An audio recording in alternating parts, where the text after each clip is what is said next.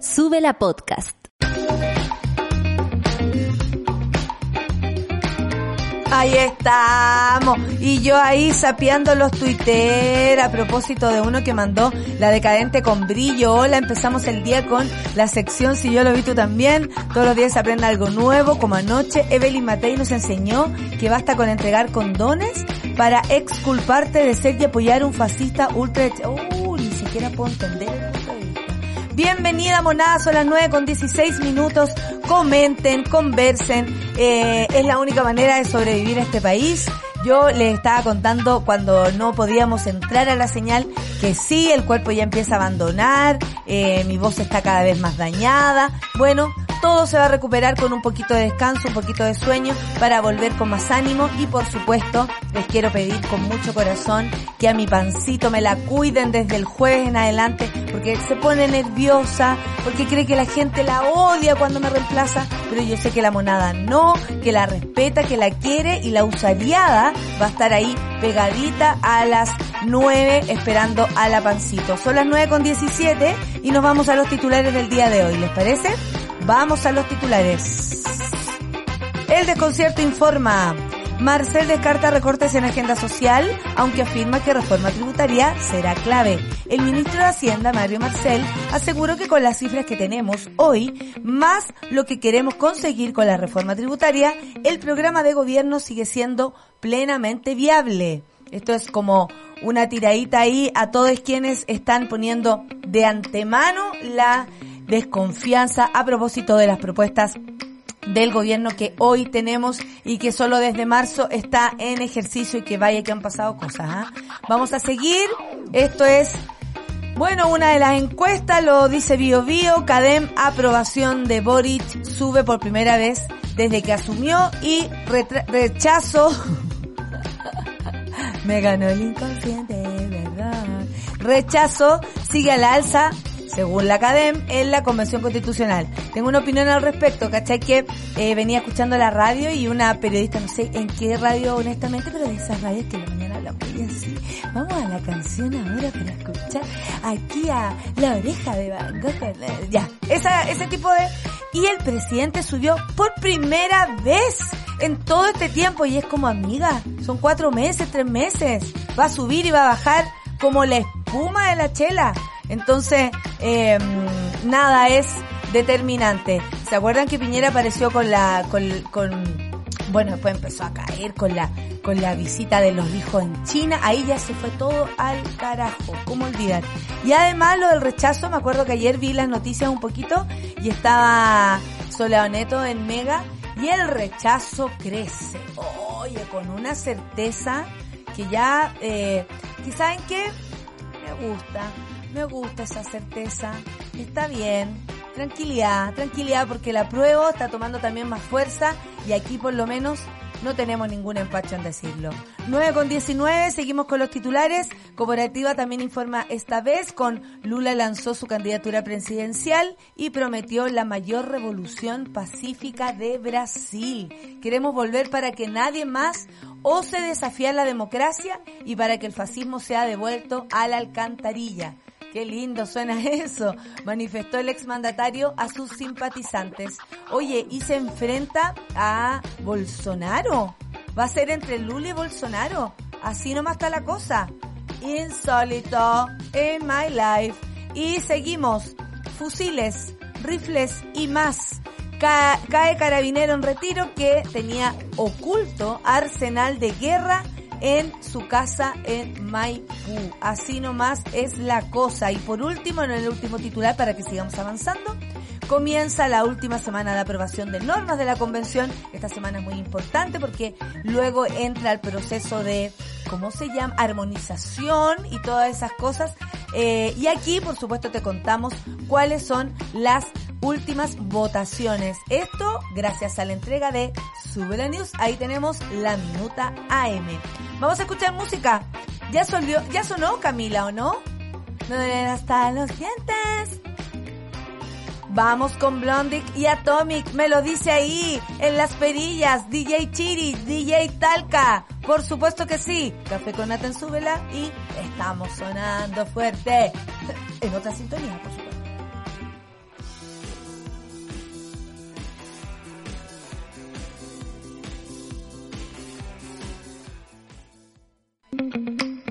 Café con nata. 9 con 25 y estamos de vuelta. Estaba leyendo la monada. Dice Germán, aún no son dos meses. Asumió el 11 de marzo el sesgo editorial si se le sale por todos lados a la prensa nacional. Qué bueno que ustedes están en otra sintonía. En realidad nosotros estamos vigilantes siempre. El punto es que no podemos hacer gárgaras con todo el desastre además que veníamos, ¿no? Si venimos de cuatro años de desastre, yo al menos lo siento así. Hoy los escucho más, no les veo porque aquí esperando que me arreglen mi material de trabajo que uso para las clases en la piscina. Autogestión, Sipo. Si no me muevo, no hay pega. Esperando todo gratis, todo gay. Muy bien, Marcita. Y toda la razón, si no nos movemos, esto no sucede. Vamos a acompañar y apañar a la pancito. Muchas gracias, Decadente no, no, no lo tengo duda, pero me encanta que me lo digan. Gracias Decadente con brillo. Y vamos a cuidar este reducto de resistencia con ella. Tranquilidad que queda en buenas manos. Una vez más el café con nata. ¡Ay, qué lindo! Muchas gracias, monada. Mira, la Jenny Facia dice, buen lunes para todos, monita, que tenga una hermosa semana. Pero tengo una duda. Fui a Santiago cuatro días y ¿qué onda la gente en la capital? Gente violenta, bocinazos, tacos, pacos, eh, bueno, Paco en todos lados, hija. Eh, un trayecto de 10 minutos, me demoré 45, eh, ya. ¿Yo puedo responder eh, por los santiaguinos? Sí, la verdad es que la ciudad está colapsada, eh, ya no te demoras 10 minutos en llegar a ninguna parte, hay que, hay que calcular mucho más tiempo, esta ciudad cambió, absolutamente. Dos, la gente sí anda violenta, no somos todos, porque hay personas que no conectamos con esa situación. Bocinazos, debo asumir que yo igual a veces lanzo su bocinazo cuando dio verde y están todos parados y tú miráis y están todos mirando el celular. Pero el resto del tiempo me parece que sí, muchos bocinazos, los pacos, bueno, los pacos siempre han estado y eh, eh, la cosa está difícil por acá. ¿Qué queréis que te diga? Ahora, no sé dónde tú vives, Jenny Facia, porque si vives en Conce, te devuelvo tus palabras, hija. Yo he ido a Conce y casi una vez me matan por pasar a a un tipo, se bajó y casi nos mató. Entonces, en, to, en todas las ciudades se cuece nada, hija, en todas las ciudades. Lo que pasa es que acá se nota mucho, mucho más. Pero sí, eh, Santiago colapsado, absolutamente, absolutamente. Y tengo que, eh, eh, hice el retweet, pero de todas maneras lo quiero decir. La Paula Loren Reyes, una monita, dice que necesita psicóloga, mujer, ojalá, esto de manera presencial, buena, barata, por supuesto, y en la en Viña, en Valpo, por si alguien lo alguien conoce a alguien que conozca a alguien que conozca a alguien eh, y nos puede ayudar porque, mm, bueno, si lo está pidiendo, yo la retuiteé, ahí ustedes le tiran la ayuda si es que conocen a alguien. Siempre vamos a cuidar este espacio seguro donde nos sentimos respetados y queridos, me dice mi querida Orfe. Muchas gracias Orfe. De verdad que sí, eh, estoy muy muy muy contenta con, con esto, lo, lo que ustedes me dicen. Vamos a bloquear aquí a otra persona, mucha banderita, Dios con tu cuerpo, salud mental, salud mental, om, om, ¿ven? Salud mental. Oye, 9.29 no alcanzamos a comentar nada, pero ¿cómo no contarles esta noticia? Solamente me voy a tomar unos minutitos. Marcel, la primera que teníamos. El ministro Marcel descarta recortes en agenda social, aunque afirma que reforma tributaria será clave. Así es, el ministro de Hacienda se refirió a la difícil perspectiva económica para el país y aseguró que el gobierno no recortará recursos para la agenda social. El secretario de Estado se refirió a la holgura eh, fiscal para nuevos gastos y sostuvo que hay algún espacio para ir asignando recursos a medidas nuevas, pero que es un espacio muy limitado y que el grado de persistencia, de recurrencia de los gastos que se vayan financiando va a afectar todo el periodo.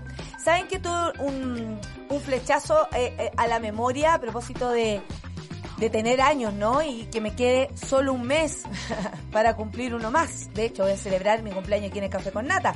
Llego justo para celebrar mi cumpleaños. Y eh, aquí al aire, qué emoción. Estoy muy contenta. La cuestión es que me acordé que en algún minuto, eh, me acuerdo que Velasco, Felipe Velasco, fue ministro de Hacienda de Michelle Bachelet. Y él era, siempre decían, súper cagao con las platas, pero eran otros tiempos, ¿no? Donde eh, tal vez no entendíamos la importancia del Estado, porque la constitución que nosotros tenemos, la del 80, la construida en, dictadura, cuatro paredes, sin ningún tipo de proceso democrático, eh, de alguna manera también nos dejó un tanto muertos, lo voy a decir así, en la opinión, ¿no? En reconocer cómo se construye un Estado en el que de verdad me dejé escuchar, no me bajen esto porque, o si no, me pierdo. Eh, se me, me quedo sordo y me pongo a gritar. Muchas gracias. Entonces, eh, me, me, ¿cómo se llama? Me acordé de eso y que se le, mm, se le criticaba y al mismo tiempo se le aplaudía porque eh, era eh, austero, ¿no? Que se juntó plata, de hecho él, habla así como cada vez que da una entrevista que eh, se preocuparon mucho de eso, para que decir también Eizaguirre, que fue otro de los ministros de Hacienda de Michelle Bachelet. Entonces, eh, eh, claro, ahora cuando un ministro o un presidente, y sea cual sea, eh, dice, ¿saben qué? Vamos a tener que irnos recortando el, gasto fiscal o atentos o no, no, o no pensemos que esta es la única solución. Básicamente porque ya se echó mano, estamos hablando de eh, todo lo que pasó en pandemia, un año de retraso en la entrega de ayuda de Sebastián Piñera, lo que provocó mucha endeudamiento de parte de todas, de todos los chilenos, que sabemos es la única manera de sobrevivir en este país, donde estas mismas personas trajeron tarjetas de crédito y todo ese sistema que hoy día ya tenemos en nuestro país, pero a destajo, ¿no? Te dan una tarjeta sin tener ni siquiera un sueldo. Y eso habla de un sistema que lo único que quiere es abusar de tu necesidad eh, y al momento de pagar, eh, por supuesto esto sube porque los intereses también suben. Yo lo único que quiero decir al respecto es que frente a cualquier medida que se esté tomando, cada uno también tiene que tomar sus propias medidas. Es decir, si esto es una casa eh, y aquí se están cuidando en los gastos y nos están diciendo que necesitamos una reforma, porque eso es real, la reforma duerme en el Congreso, Ustedes sabrán por qué duerme en el Congreso. Obviamente hay personas que no le conviene una reforma tributaria. Cambiaría todo el sistema eh, como lo hemos vivido. Entonces, hay que hacer memoria y hay que también entender que hoy estamos en una situación completamente distinta.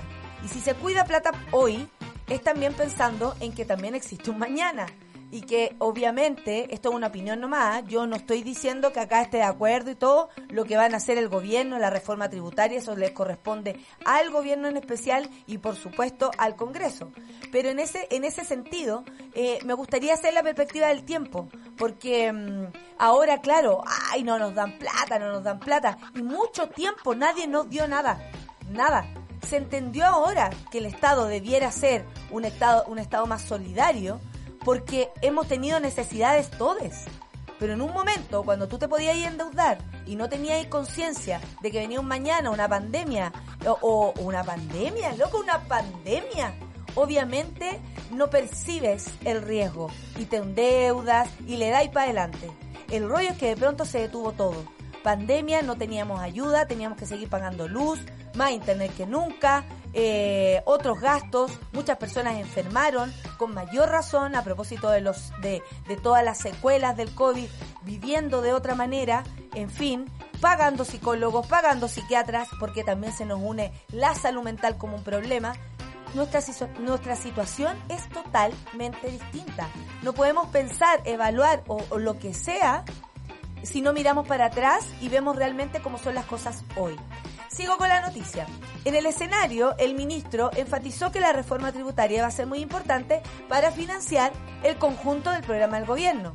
Es con cargo a los recursos de esa reforma que se van a poder financiar los cambios, medidas y programas más importantes. O sea, lo que propone el gobierno es empujar la reforma tributaria. El secretario de Estado aseguró que el Ejecutivo no tiene previsto recortar la agenda social. Lo que sí tiene que estar claro es que la agenda social y los compromisos del gobierno se van a ir cumpliendo a lo largo del periodo del gobierno. O sea, no mañana, lo entiendo así yo.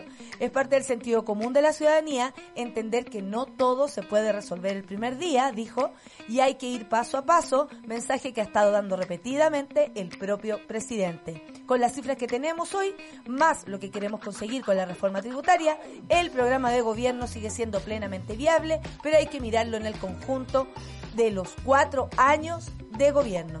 También consultado a propósito del impuesto a los super ricos, que es algo que por supuesto nos importa porque nosotros somos super pobres, el ministro Mario Marcel precisó que la idea se planteó como una medida aislada.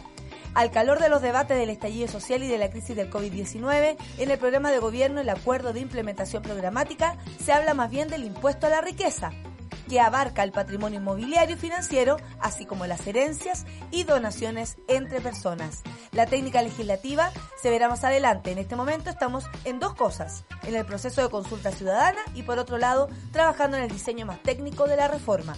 De todas maneras, no me parece mal echarle mano a este impuesto a la riqueza, como lo llama Mario Marcel, pero como nos gusta llamar a nosotros, el impuesto a los super ricos, porque francamente, si tú eres súper rico, no nosotros, no nosotros quienes nos estamos escuchando, pero si hay súper ricos en este país, obviamente ellos deben aportar de otro modo. Así funciona un Estado solidario y por eso hay tantos resquemores con la nueva constitución, porque mueve el piso. Cuando se mueven los de abajo, los de arriba tiritan. 9 con 36 vamos a la música avanzando a pesar de todo. ¿Esto es Bad Bunny Bomba Estéreo? ¿Sí? Canción nueva del disco nuevo, según yo no lo he escuchado, no cacho nada de Bad Bunny, ¿para qué me van a estar con cosas? Pero aquí arriba me están gritando y dicen que está en llamas este, este disco. Bueno, yo a los que he visto en llamas son los colaboradores porque Bomba Estéreo, imagínense ahí Lisa Humet allá en, en, la playa, hecha esa, qué nueva canción. Así cualquiera, vos bebé. Ojitos lindos. Esta canción me la dedico a mi, no, a mis sobrines, a mi madre. A mi madre se la voy a dedicar porque tiene los ojitos más lindos del mundo. Ojitos lindos, Bomba Estéreo y Bad Bunny con su nuevo disco aquí en el Café con Nata de Sube la.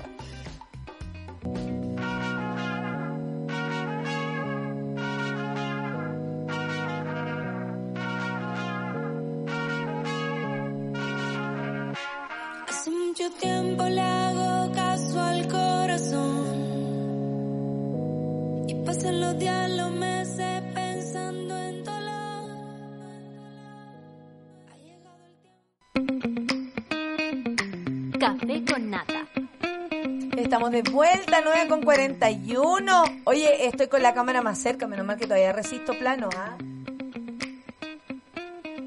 Sí, todavía resisto. Ya, más cerca entonces.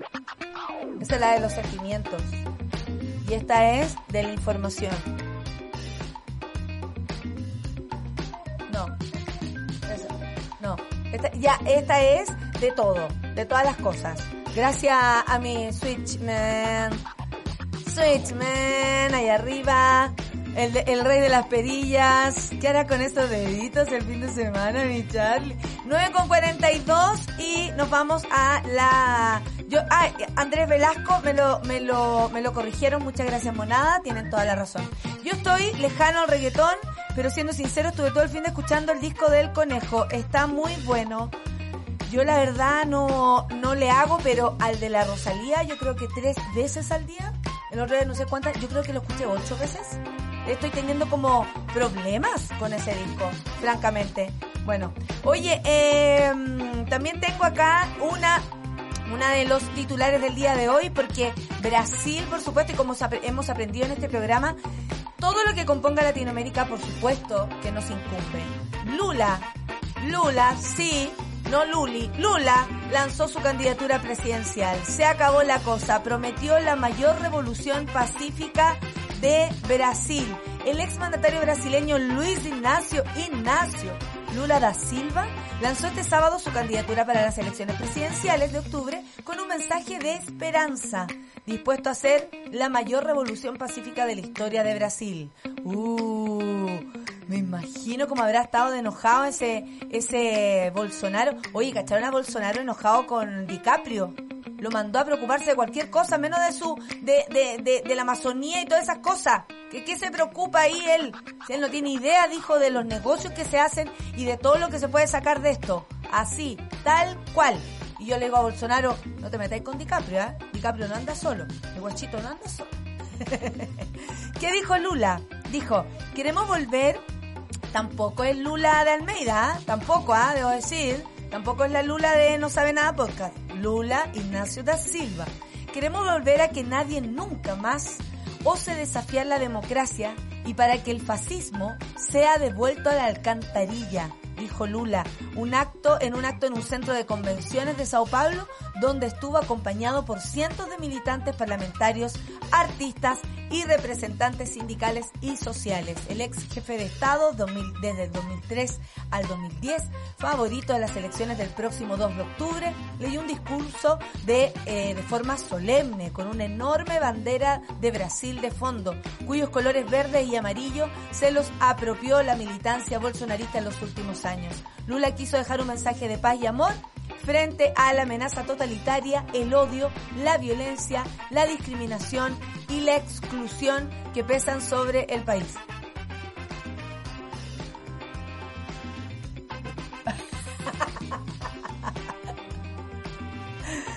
eh, amigo Charlie, I love you, I love you Charlie. Mira, la, la cámara se dieron cuenta y yo hice así para molestarlo. A quienes están en el podcast le encuentro que a veces baja el Charlie y mueve las cámaras.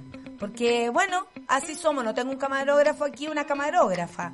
Eh, eh, de todas maneras, no hay problema, lo hacemos fantástico y yo soy muy feliz con las intervenciones de mi querido Charlie. Bueno, a propósito de intervenciones, eh, no hizo mención directa al actual gobernante Jair Bolsonaro, su mayor adversario político, quien aparece segundo en los sondeos con un 30% de intención de voto frente al cerca del 45% que le otorga Lula. Esto todo en base a las encuestas que no tenemos idea si serán así como la academia de allá, pero eh, eso es lo que dicen las encuestas. Aunque el líder ultraderechista de forma implícita estuvo presente en cada una de sus palabras, todo lo que hicimos, dijo, y el pueblo brasileño conquistó, está siendo destruido por el actual gobierno. Es más que urgente restaurar la soberanía de Brasil. Lula denunció que Brasil volvió al mapa del hambre de la ONU y defendió la protección de la Amazonía frente a la política de devastación medioambiental de Bolsonaro que ha llevado a índices de deforestación récord en la Amazonía. Por eso les contaba que Bolsonaro le, paró los carros a Leito DiCaprio. Porque le dijo, ¿qué te andáis metiendo tú? Y como Leito DiCaprio es una activista ambiental que ha, ha hecho documentales y más encima se ha preocupado de esta devastación del medio ambiente allá en la Amazonía, el otro va y le tira el conchazo. Mírenlo, Leonardo DiCaprio sobrevivió al Titanic. ¿Tú crees que se va a molestar con lo que tú estás diciendo? Me. Necesitamos de nuevo cambiar el Brasil, dijo, expresó Lula, quien hizo un repaso a las iniciativas de carácter social durante sus dos mandatos y que permitieron sacar a 30 millones de brasileños de la pobreza. Vamos a hacer la mayor revolución pacífica de Brasil. Eh, que la historia de Brasil ya vio, dijo, afirmó en el cierre de su de su de su discurso. En el acto participó de forma telemática tras dar positivo de COVID el ex gobernador de Sao Paulo Gerardo Alquim, un veterano político liberal, ferviente católico y quien será candidato a la vicepresidenta, vicepresidencia, perdón, en la fórmula de Lula. O sea, Está bien diverso esto, ¿ah? Cuando Lula me extendió la mano, dijo, viene ese gesto mucho más que una señal de reconciliación entre dos adversarios históricos. Vi un llamado a la razón. Cáchense, la elección de Alquim, quien fue el adversario de Lula en las, elecciones del 2006, es un giro, un plot aquí en el centro, eh, al centro de Lula. O sea, Lula también empieza a mirar hacia el centro, digamos, porque ustedes saben que es más de izquierda que una misma. Entonces, eh, con esto también como que abarcan un poco más, ¿no? En el fondo están todos contra Bolsonaro. Así es lo que entiendo yo, lo cual me parece bueno, y un gesto dijo de mostrar imagen de moderación económica, sobre todo frente a los mercados financieros. Ustedes saben todo, oye, pero modérate, modérate. Bueno, cientos de participantes, de simpatizantes de diversas regiones asistieron al evento. Nos faltaron las banderas del PT y los cánticos de guerra como Brasil urgente, Lula presidente. Predominó el rojo a pesar del intento de la campaña del expresidente de retomar los colores verde y amarillo de la bandera brasileña. ¿Cachai? Que en Scout, vamos al, al, a la... Voy a hablarles ser. Eh, en Scout, eh, cuando yo, ustedes saben, yo era Scout pésima, la peor de todas, hice un monólogo en el, en el Club de la Comedia sobre los Scouts y después me llegó una carta de la agrupación de guías y Scouts de Chile a mí para decirme que por qué yo contaba esas cosas y, y mi falta de respeto eh, me llegó, casi que Baden Powell me escribe una carta, Baden Powell es como el, creador de los scouts, por eso lo, lo nombré. Y yo tengo mi promesa scout. Una vez scout, siempre scout. Lo que pasa es que yo era muy mala scout. Bueno, y resulta que estaban los amarillo-verde, que eran los paltamayo, que es de un colegio de Viña. Eh, el Macay, parece que eran, que eran como unos cuicos. Entonces todos miramos a los paltamayo, que eran que andaban con unos pañolines verdes y amarillos. Eh, así que eh, me acordé de eso, les quería contar, y eran bien más o menos. Y una en el, en el, en el, ¿cómo se llama? Andaba, andaba turisteando en uno de los, de los campamentos, Jamboree, no me acuerdo, pero estaban todos ahí, todos con todo.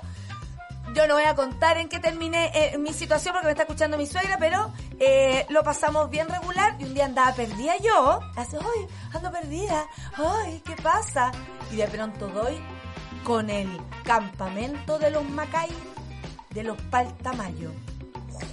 Era como ver puros elfos, pa' una que venía de Nathaniel con Victoria, un colegio donde mis compañeros eran preciosos, pero nunca tan preciosos. Con una amiga dijimos, ¡Ah! ¿qué es esto? Y después nos fuimos nomás porque como una sabe de dónde viene, sabe para dónde va, po. En fin. Oye, sigamos con la noticia, vamos a revisar la minuta. Aquí la tengo, por supuesto que sí, porque comienza la última semana de la aprobación de normas en la convención.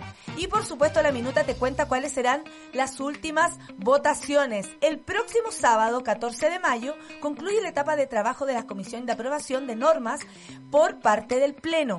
Hasta ahora, el texto constitucional tiene 433 artículos aprobados en su borrador, por lo que el dibujo eh, final podría acercarse a los 500 artículos.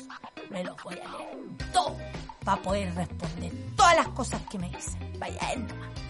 Entre los temas pendientes que deberán quedar resueltos esta semana, destacan algunos de los derechos sociales, el Banco Central, el Tribunal Constitucional, que ya hablamos la semana pasada, minería, agua, pueblos originarios y policías.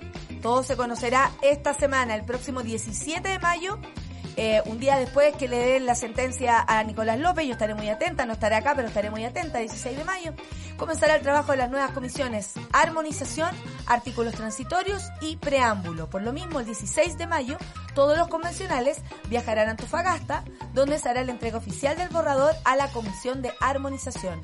Me encanta que sea descentralizado. Me parece que es una gran señal y es lo que necesitamos.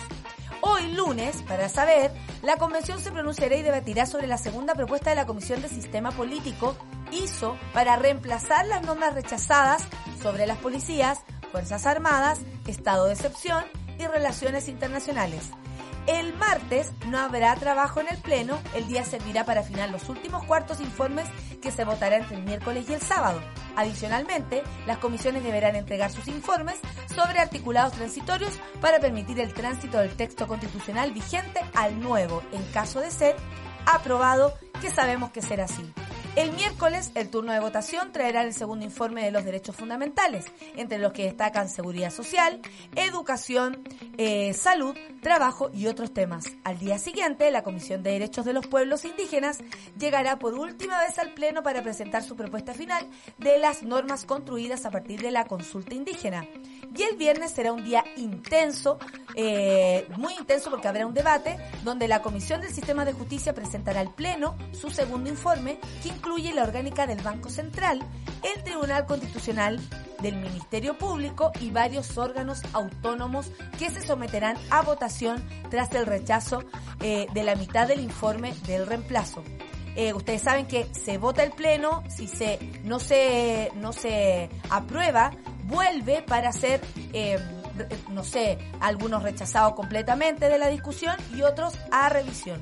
El sábado, porque además van a trabajar los sábados, incluso los domingos, los convencionales constituyentes, incluida Marcela Cubillos, el señor Grau, Marinovich y toda esa gente que no está acostumbrada a trabajar el fin de semana, el sábado será el último turno para la Comisión del Medio Ambiente, la que tendrá que presentar la reformulación de los puntos que ya han sido rechazados en dos oportunidades. Oye, hay que ver cómo el sector, digámoslo, derecha, en fin, eh, cómo defiende eh, lo- los derechos de agua, pero los derechos privados del agua. ¿Cómo, ¿Cómo esto no se libera si estamos aquí armando una nueva constitución para precisamente ordenar todo esto? No puede ser que el agua todavía sea un, un- una duda honesta de liberar o no eh, el recurso natural y no eh, precisamente venderlo para que hagan de esto un robo básicamente y dejen a tantos eh, agricultores, campesinos, campesinas y un montón de gente abandonada, estamos hablando de muchos lugares de Chile donde el agua se, se, se la desvían y no queda para la gente, no queda para los animales, no queda para el pueblo, para el, para las comunas. Entonces, ¿cómo no va a haber un acuerdo frente a esto y cómo va a haber tanta resistencia? Qué increíble cómo deben estar, imagínense, fantasiemos, cómo deben estar presionando para que esto no salga a la luz. O sea, para que esto no vea la luz, digamos. Para que esto no se sol para que todo quede igual. ¿Cuánta presión debe haber? Y aquí yo creo que de todos lados, ¿ah? No me imagino solamente a la gente ultraderechista, patriota, no. Este negocio lo hicieron gente de la democracia cristiana, socialista, para qué vamos a decir los Walker y toda esa cuestión. Obvio, este es un, el, el negocio del agua eh, traspasa todo tipo de colores. Por eso siento que hay mucha presión y por eso esto no ha visto la luz tan rápido. Y honestamente aquí tenemos que hacer que el agua corra. Que corra el agua. El agua nos pertenece a todos. Y queremos ese derecho consagrado en la Constitución. ¿Podrías hacer un rato de leseo antes de irte? ¿Cuándo me voy a ir? ¿El, el miércoles? ¿Cómo leseo? Hija, yo trabajo leseando, Orfelina. Tengo más leseo en el cuerpo que nadie. ¿Por qué me pide cosas la Orfe? No entiendo. ¿Qué me pide? ¿Que huele? ¿Más?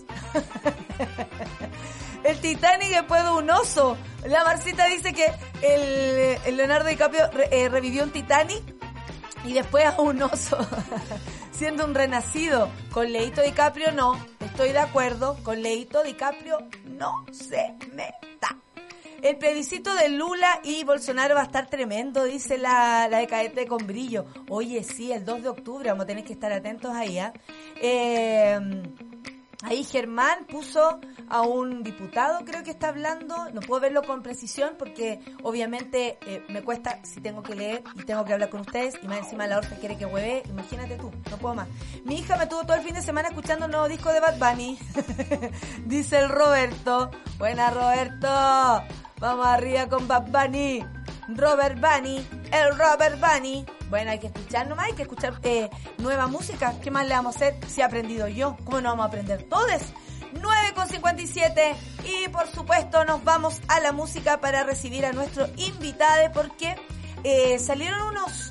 eh, la plataforma Contexto armó todo un... eh, lo leí ayer un estudio a propósito de, de todo lo que está ocurriendo con la convención y por qué también se empiezan a dañar las, eh, las confianzas, ¿no? Y yo diría, ¿y por qué este país también olvida tan rápido? Esa sería como mi, mi, reflexión así más inmediata. Ayer cuando leía el, estudio y decía, qué increíble el olvido de este país, de situarse en el 2019, cuando todo el mundo andaba perdiendo la plata, cuando las pega, cuando todos también estábamos como impactados por cómo nos estaban tratando, eh, y luego viene un estallido social que fue interrumpido básicamente por, yo no sé qué hubiese pasado si no hubiese existido la pandemia, pero fue interrumpido. O sea, a Piñera le salvó el culo el Congreso y la pandemia. Eh, entonces, eh, dije culo, perdón. Muy temprano para eso. Sí, porque en el, en el, la dos días hablan de chupar poto sin ningún problema, pero yo parece que hasta ahora no puedo decirlo. En fin, no sé. ¿Chupar poto está? Ok, así como chupar poto. mm. ¿Eh? Entonces, eh, me parece que, que hay una falta de, de eh, como que tenemos, perdemos la memoria muy constantemente y yo siento que es por las necesidades que tenemos. No, no culparía solamente a un país desmemoriado, insensible, poco empático, sino que han sido tan poco sensibles y tan poco empáticos con nosotros que yo creo que nos hemos convertido en lo mismo. Hay que tener cuidado con eso.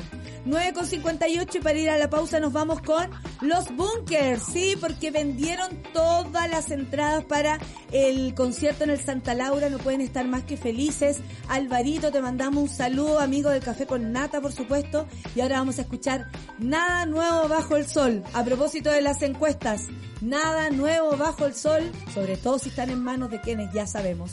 9.59, Café con Nata en su vela.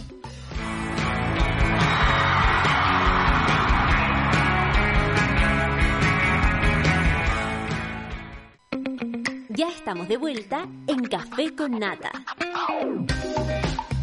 Estamos de vuelta, por supuesto, y a continuación viene el Super Ciudadano con José María del Pino, lo sigue Satélite Pop con nuestra querida Claudita Cayo, Claudita Cayo, y al mediodía Isidoro Ursúa, por supuesto, con Caceritas a las 3, las 2.10, y yo no me lo pierdo, con Nicolás Montenegro y Fernandita Toledo, quien por supuesto será la reemplazante más importante de este programa para siempre, jamás. Vamos a la entrevista del día de hoy que tenemos muchas cosas que comentar con Sergio España. ¿Cómo le va, don Sergio? ¿Cómo le va? Don Sergio, Sergio, ¿te puedo tutear? Cuénteme, ¿cómo le digo? ¿Cómo te digo? O sea, sería mejor para no, para no presentar la, la brecha generacional. No, qué brecha, yo tengo amigos de todas las edades, así que Sergio podemos ser amigos. No te preocupes. ¿Cierto que sí? Hay, hay que tener amigas de... Aparte tampoco soy tan joven, ¿ah? eh, no te confundas. Eh. Oye, eh, Sergio, bienvenido, muchas gracias por estar acá, eh, director de Subjetiva. Ya está disponible, ahí le estaba contando a la monada, la décima versión del papel, del panel, perdón, cualitativo sobre el proceso constituyente que la plataforma Contexto y Subjetiva llevan realizando durante bastante tiempo. Yo ayer estuve revisando este estudio y está súper interesante. Eh, usted es, tú eres periodista, magíster en ciencia cómo no usted. Y director de Subjetiva, subjetiva.cl si alguien quiere saber. Sergio, coméntale primero a la gente, a nuestros auditores, monada, como le decimos nosotros, eh, qué es subjetiva y qué es lo que hacen, como para ir entendiendo cómo se llega a las conclusiones, ¿no? Sí, eh, es una consultora en comunicación y opinión pública. Este es un proyecto de, que en conjunto con la plataforma Contexto, la plataforma Contexto una serie de organizaciones e instituciones que coordina, entre otros, la Universidad de Coborteros con Claudio Fuentes y que hace un seguimiento al proceso eh, constitucional, de manera de aportar información a ese proceso. La parte de nosotros, nuestra pega particular, es un panel cualitativo. ¿Qué es lo que es un panel cualitativo? Es un grupo de personas que desde hace un año y medio nosotros venimos siguiendo como un foco group, pero el, las mismas personas, de tal manera que tú puedes ir viendo cómo van cambiando los relatos y las percepciones de ese grupo de personas. No es un que vas siguiendo, es como una, eh, una secuencia que vas haciendo de cómo la gente va viendo este proceso. ¿Me explico? Sí, absolutamente. Es panel cualitativo y esta es la décima entrega o sea, vale decir, nosotros desde agosto del 2020 nos hemos juntado en 10 oportunidades con este grupo de hombres y mujeres. ¿Y por qué estos datos son atendibles aún cuando se trata de muy pocas personas, por ejemplo? Eh, eso yo creo que es como una duda que tenemos. ¿Por qué un grupo de personas significa un, un total o, uno puede hacer como una, una percepción así como esto es cuando tenemos, no un grupo pequeño?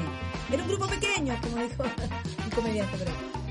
No, pero es que son cosas distintas. Una encuesta busca representar una, una, población y nosotros no tenemos esa pretensión. Simplemente decimos, mire, hay estos relatos, estos cuentos, por así decirlo, ¿ah? estas opiniones que se van confirmando en relatos de las personas. No tiene un afán representativo, eh, pero sí eh, dice, mira, hay gente que piensa esto. Lo estamos diciendo hasta la mayoría de la población, y, y, lo que a nosotros nos interesa, insisto, es rescatar el relato que se va construyendo sobre algo. Claro, como, como ese camino que se hace cuando llega una información y luego se transforma, después tú dudas, después tú eh, o, o, o, insistes o no entiendes, por ejemplo, cosa que me llama mucho la atención del estudio porque lo, lo leí anoche, muy interesante, ¿eh? de hecho es muy fácil de leer además, porque uno dice, ¡Ah! léete esto, oh, y no, al contrario, muy interesante y entretenido, uno llegué hasta el final. Y hay una conclusión y, y yo, una confusión en verdad, y lo he visto en muchas personas. De hecho, cuando, bueno, uno da la opinión en redes sociales, aparece de inmediato como el tema de la confusión con la plurinacionalidad. Algo pasa aquí que hay como un desfase y yo no sé si es por nuestra historia tan alejada de estos temas, tan alejada de nuestro pueblo originario, eh, pero según el estudio existe la percepción que atenta contra la unidad nacional y que favorece a la fragmentación. ¿Por qué de pronto una palabra pluri, que uno diría incluye, ¿cierto? Eh, invita, eh, le produce tanto resquemor a la ciudadanía o a este grupo el que ustedes vienen siguiendo? ¿Qué pasó aquí? interesante cuando tú dices de repente, porque, a ver, es una interpretación, yo creo que no es Toda interpretación, toda interpretación. Sí, claro. No, no, no, si, si de eso se trata. Eh, yo creo que el primero no es tan de repente, yo creo que hay como una, aquí nosotros somos muy, muy dados a tener cositas debajo de la alfombra. Entonces esta cosa de la plurinacionalidad, yo creo que es como lo que queríamos mostrar, pero debajo de eso hay una resistencia que no es de ahora, al reconocimiento de los pueblos originarios, a lo que significa ser eh, mapuche, aymara en Chile. Eh, no es menor, ¿eh? yo soy hincha de un equipo muy popular y, se nos dice efectivamente los indios, ¿ah? como una cosa de, como una cosa muy despectiva. ¿ah? Nuestros rivales generalmente nos tratan de los indios. Entonces, yo creo que ojo ahí con eso de que de la noche a la mañana como que éramos todos muy pro en muchas cosas y la verdad que debajo de la alfombra van quedando cositas que no eran tan pro explico qué es lo que nosotros vemos en ese relato. Eh, lo que observamos, primero este grupo, ojo, ¿ah? este grupo de personas que vimos siguiendo mayoritariamente era gente que había votado por el apruebo y que tenía posiciones muy, muy de cambio, pero aquí se empiezan a cruzar los relatos. ¿ah? Y por, por, por una parte está este relato de la plurinacionalidad, la representación, pero por el otro lado está la idea de la fragmentación de lo que es el país. Y esto eh, en Chile es muy difícil porque nos cuesta como representarnos en algo. Entonces, en la bandera, en la fiesta, en la selección, etcétera, etcétera. Entonces, eh, se empezó a cruzar esta idea de que la plurinacionalidad atentaba con esto de ser chileno, que es muy fuerte, muy fuerte en algunos segmentos en, especial. Y de ahí se nos empezaron a cruzar como si los, los cables. Y si tú, bueno, tú eres eh, también usuaria intensiva de la red, si te metas a Facebook, la campaña del rechazo es, no sé si has visto esto de post bien divertido, comillas, ah, esto, si usted está aburrido la empanada, si usted, eh, no sé si has visto, ya salió tres, ah, si usted ya quiere bailar otra cosa que no sea la cueca, entonces ya yo creo que se detectó por parte de quienes están por la opción del rechazo, de que aquí hay un punto de que hace ruido, que se cruza el cable, por así decirlo. No sé si me explico.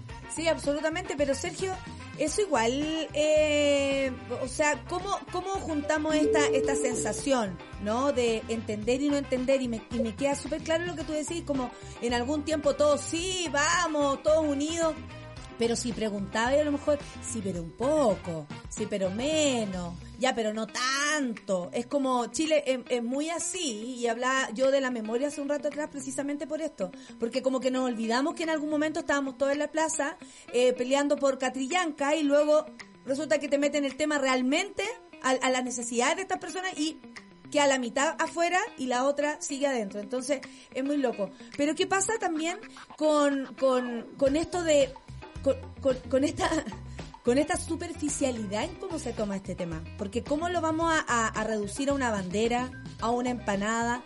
¿Qué percepción tienen ustedes de, de, la gente respecto a cómo entiende también las cosas? ¿Hay un, hay un forado aquí educacional, por ejemplo, respecto a esto? ¿Es nuestra historia la que se nos viene encima y el nunca haber considerado a los pueblos originarios como parte de nuestro día a día lo que nos hace tener este resquemor? ¿Por qué hablamos de distancia? Si ya estamos distanciados, ya es rechazo y apruebo, ya es, ya es, ya es, hay distancia en esto. ¿Qué, qué pasa ahí? ¿Cuál es la percepción de esto? Sí, bueno, todas las alternativas son correctas. No, hay una sola. ¿Puedo participar del, grupo ahí? Claro, todas las alternativas son correctas. Pero mira, yo creo que primero hay una cosa de base. Cuando se dice, mira, primero hay que leer la constitución, hay que estar bien informado, hay que eh, ver el producto, hay que racionalizarlo. Eso, la verdad, que opera para una parte de la población. Y, y, gran parte de lo que señala este estudio es que lo que está incidiendo eh, y que la encuesta esta no es una encuesta, pero de alguna manera el relato va en sintonía de los números. ¿ah? Cuando dicen el rechazo y la encuesta está bien, pero es un dato. Y lo que nosotros decimos, detrás de ese número hay un relato. Y eso es complicado porque eh, ese relato no se va a cambiar necesariamente con explicar y con más información, sino que tiene que ver, insisto, con cosas que son perceptuales, que son eh, atávicas, que son, que tienen peso simbólico, etcétera, etcétera. Y eso puede ser con más educación, más información, pero, pero en el corto plazo y en lo inmediato eso no, no, no, a mí me parece, y eso es una opinión muy personal, que no, no es tan simple. ¿ah? Entonces, eh, a mí me preocupa cuando dice, mire, lo que pasa es que lee la constitución y ahí tú opinas y te ponen un garabato al final, ah, para que entiendan bien. Lo sé. Eso no va a ser nunca así. O sea, yo te digo, ¿cuánta gente va a leer la constitución? ¿Cuánta gente va a entender el significado de la constitución? ¿Y cuánta gente va a votar racionalmente yo creo que la, ínfima, la ínfima minoría. Y por lo tanto que estas cosas lo que hay que entender que son percepciones que son, insisto, de muy de adentro y que, se construyen no de ahora, sino de nuestra historia. ¿ah? Y eso tiene que ver con una serie de temas que están en discusión que desde el punto de vista jurídico y técnico son impecables, pero que chocan también con lo que es eh, eh, lo que estamos, decíamos, debajito del fondo. Con lo que somos, con como la personalidad del, del chileno. Eh, me gustó esto también de los perfiles de los votantes, porque va cambiando, va variando, ¿no? Eh, habemos quienes tenemos el voto decidido por razones concretas, para otros eh, no, pero bueno, hay gente que tiene el voto decidido, está el voto del rechazo que surge de la frustración, están los indecisos y están también quienes están esperando eh, o esperaban algo distinto de este proceso. Yo honestamente no sé cómo plantearlo eso porque disentir, no estar de acuerdo, que una reforma vaya y vuelva, a mí me parece saludable. Pero hay muchas personas que esta misma discusión los pone nerviosos y dice, pero esto no, esto no debió haber nunca sido así. ¿Qué pasa con los perfiles de los votantes? ¿Cómo han ido cambiando? ¿Qué tanto eh, puede eh, permear esto eh, lo que pasa, por ejemplo? Porque aquí pareciera que un pelado vade, y entiendo perfectamente, influye en una decisión, por supuesto. Pero ¿por qué también no va a influir que hay una, una no sé, convencional constituyente como Tere Marinovich ofendiendo a los mismos constituyentes? O sea, como que todo hace que esto esto afecta muchísimo, ¿no? ¿Cómo, cómo ha ido cambiando eh, en este grupo que ustedes tienen observado eh, esta percepción respecto a la convención? Porque también hay algo ahí, con la convención en particular. Sí, en esa, eh, en esa definición de tipos de, de relatos, de relatos sobre el voto, es importante señalar de que en el fondo una hipótesis a considerar es que lo que estamos evaluando, o algún, alguna proporción de la población, y hoy día viene una encuesta que así lo, lo señala, Sí, estamos hablando del trabajo de la convención y no necesariamente del producto. ¿Me explico? por O supuesto. sea, lo que se nos ha cruzado nuevamente es que estamos hablando a los que hicieron la pega y no el resultado. Y ahí, ojo, eh, lo que sí nosotros hemos venido observando en el tiempo es que se ha venido decantando algo que estaba en el origen, que era el clima de acuerdo y diálogo. Mm, Y, y es cierto que la gran mayoría ha logrado acuerdo y diálogo, pero también es cierto, y tú lo sabes mejor que nadie, que basta que una proporción empiece a hacer un ruido y que no entienda ese clima para que eso permee en la percepción del trabajo. Pueden haber 140 convencionales que han tenido un clima de respeto, diálogo, lo que tú quieras, pero hay 15 o 14, descontando el pelado Bade, que no, no, no entendieron eso de lado y lado y entendieron de que esto era, ahora nosotros somos la mayoría y vamos a imponer, o vamos a hacer lo que hace Marinovich y varios más. Entonces, lo que ha desgastado la confianza en la convención es esta, este, esta performance, Claro. Esta cosa de que yo voy a cambiar el, el himno, el, el himno nacional, que es algo para todos los chilenos, desde, yo me acuerdo del Maracaná, ¿no es cierto?, con todos los chilenos cantando la selección, son esas cosas los que definen el voto eh, muchas veces, y a uno puede decir, pero ¿cómo no? Está bien, pero ¿Cómo si es más profundo? Pero no, esos Pero- son los detalles. justo el nervio así como de la muela que te está viendo, justo ese que duele, ese es el himno nacional. ¿ah? Entonces, para ponerlo en términos gráficos. Entonces, eh, eh, la respuesta un poco eso, apunta a efectivamente que cuánto de este grupo ha permeado y ha eh, generado esta idea de la convención. No hay un clima, no sé el trabajo en detalle, pero, pero claramente eh, genera mucha inquietud. Eh, a mí, eh, yo estoy fascinada con esta conversación, espero que tú también, eh, porque de verdad me interesa mucho, eh, bueno, el tema de la convención, la sigo, me gusta leer, pero como tú dices, no todos estamos informados de la misma manera, y si entras a Facebook, eh, ves un montón de información, por ejemplo, no sé, una amiga me contaba, vi, eh, y me contó un cagüín que era como, no, no lo vuelvas a repetir, ¿de dónde lo sacaste? De Facebook.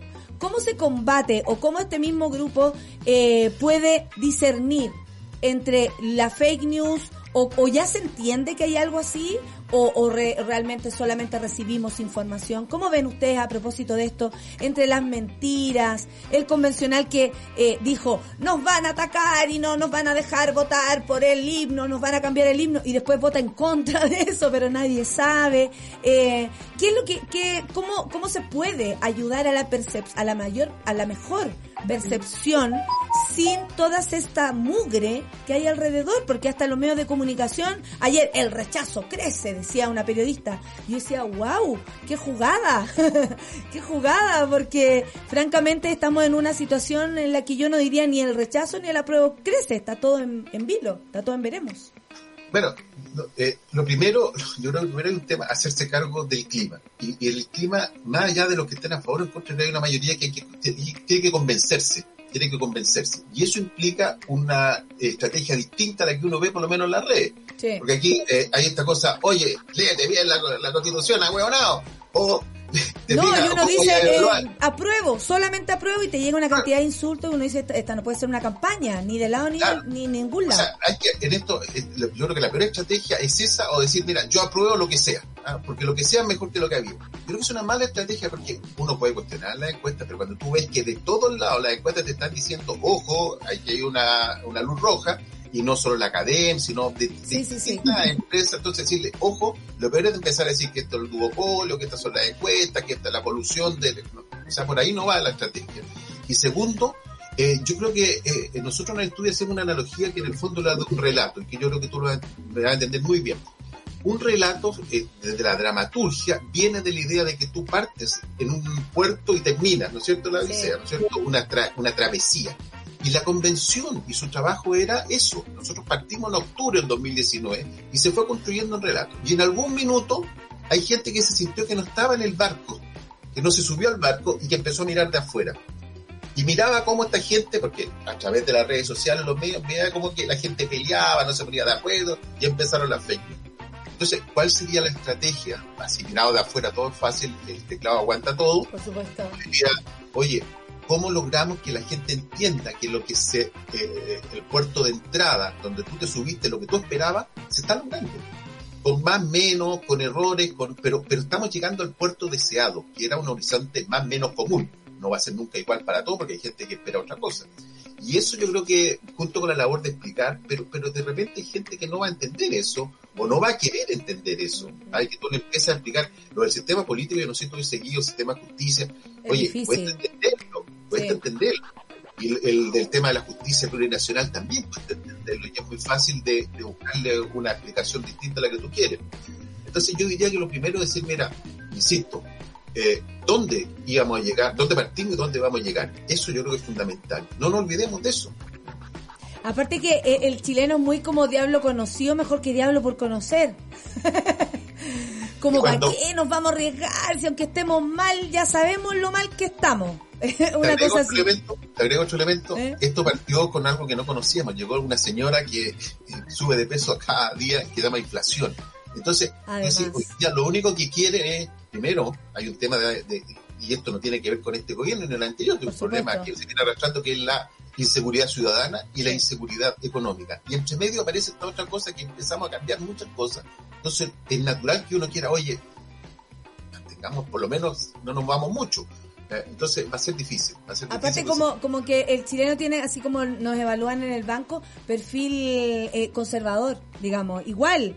Eh, le da susto el cambio, le da susto la, la protesta por todo lo, yo creo, lo heredado, lo, lo, lo, lo no sanado que tenemos en nuestro país. La impunidad puede, puede, puede haber sido parte de esto, el haber cargado con tantos temas del pasado sin haberlos resuelto, en fin. Eh, ustedes aquí proponen claves. A mí me llama la atención eh, lo, lo tan sentimental que es el chileno para votar. No sé si tú tienes la misma percepción que yo, pero eh, me gusta, no me gusta, siento, no siento. Más allá del, de la idea, ¿no? Como yo tengo una idea de lo que quiero para mi vida como país. ¿Qué crees tú que, que, que eh, qué componente puede ser ese? Porque siento que todo es muy acalorado, que muy... Hoy día yo pensaba que no, pero ahora pienso que sí. Y hoy yo voté por Boris, pero que resulta que Boris eh, tiene que ver con la constitución. Como que se mezcla todo. Claro, nos falta información, seguro, no somos buenos para leer, ok, pero tampoco podemos subestimar a las personas. Para ellos trabajamos, para ellos trabaja la convención y, y, hay algo como muy sentimental, encuentro yo, que, que mueve todo. Así, así como votamos tan 80% a prueba, por ejemplo, que mucho tenía que ver con Piñera. O sea, como que todo se mezcla. Bueno, yo creo que lo que pasó el 19 de octubre del año 2019 fue eso, la explosión de los sentimientos.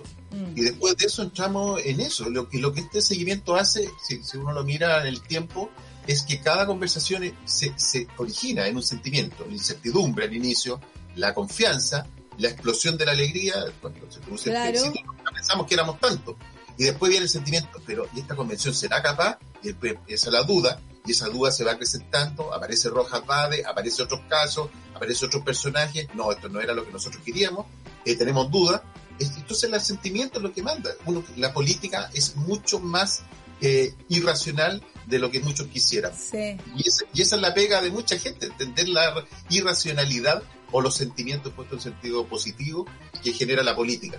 Cuando uno logra entender eso, no es que la gente sea eh, poco, poco racional, lo que pasa Claro. es que obviamente está muy determinada por cosas que a lo mejor para uno son intrascendentes y, y, bueno, es construir hacia futuro.